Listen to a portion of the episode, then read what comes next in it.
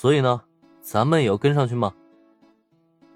看着安逸伦也一副热血上头的模样，站在身后全程观看这一幕的林恩表示非常的无语。这家伙口中心仪的剧本师，该不会是霞之秋诗雨吧？通过原剧情来看，这种可能性还真的不低呢。可问题是，眼下已然是天才美少女作家的霞之秋诗雨，还会答应安逸轮也加入这种小孩子过家家一样的游戏社团吗？心中吐槽之余，林恩的目光也环视了周围一番。对于他的提议，自然是无人反对的。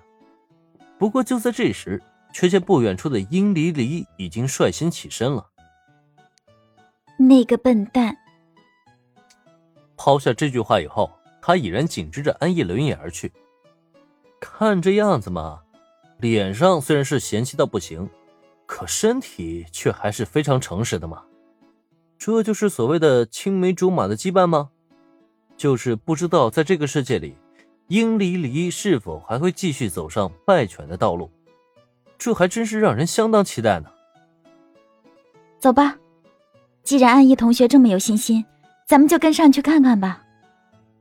轻叹了口气，雪乃走出教室，反正只是给对方最后一个机会，成败在此一举了，索性就看完这个结局吧。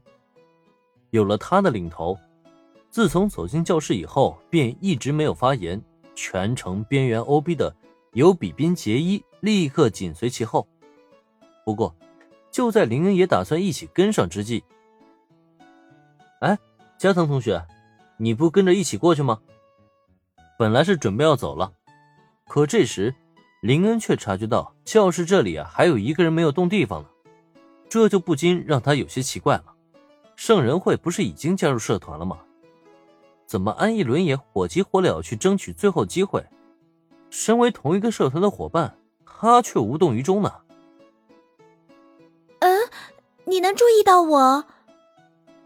很显然，林恩的询问很是出乎加藤会的意料。他没想到，作为小透明的自己，竟然有一天会被主动询问。可他的疑惑。却让林恩觉得莫名其妙的。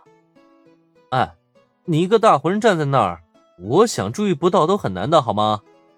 虽然加藤会总喜欢站在不显眼的地方，带给人的存在感很是稀薄，可是再稀薄的存在感也遮盖不了一个人的存在啊。林恩要是注意不到，那才叫怪事儿呢。不过，让林恩没想到的却是。正当他与加藤会对话之际，一旁的原子却被吓了一跳。哎，这教室里还有人啊！一开始，林恩回头询问加藤会，让他觉得还很奇怪，这教室里都没人了，他在跟空气说话呢。结果没想到，直到加藤会开口，他才发觉，原来这教室里还真有一个人存在呢。奇怪，他之前怎么没有发现呢？哈。刚才那个安逸同学不是已经介绍过了吗？这位是加藤同学。对于原子这一惊一乍的反应，林恩来的很是无语啊！明明刚才安逸也介绍过了，怎么就被你给完全忽略掉了呀？是吗？哦，好像的确有介绍过，但好像又没介绍。诶？听到林恩这话以后，原子歪着头开始努力回忆。可一番回想过后，他却发现这段记忆好像十分模糊，让他根本就记不清楚。原子，你太失礼了。相比于下意识忽略了加藤会的原子，小兰还多多少少对对方有着印象。虽然刚才她和原子一样没能察觉到加藤会的存在，可即使如此，也不能这样不将对方放在眼里啊！这得弄得多尴尬呀！没关系的，我这个人本来就存在感稀薄，这样的情况我早就已经习惯了。就在小兰抱怨原子的失礼之际，加藤惠也是走上来，嘴角划过了一抹既带着丝丝无奈，又仿佛习以为常的笑容。没错，作为一个毫无存在感的女孩，她被人注意到才是真正奇怪的事儿呢。事实上，若非安逸能够时不时注意到他。他也不会答应对方加入这个奇怪的同人游戏社团，成为什么游戏的女主角。但问题是，即使是安逸轮眼，也会偶尔下意识的将他给忽略掉。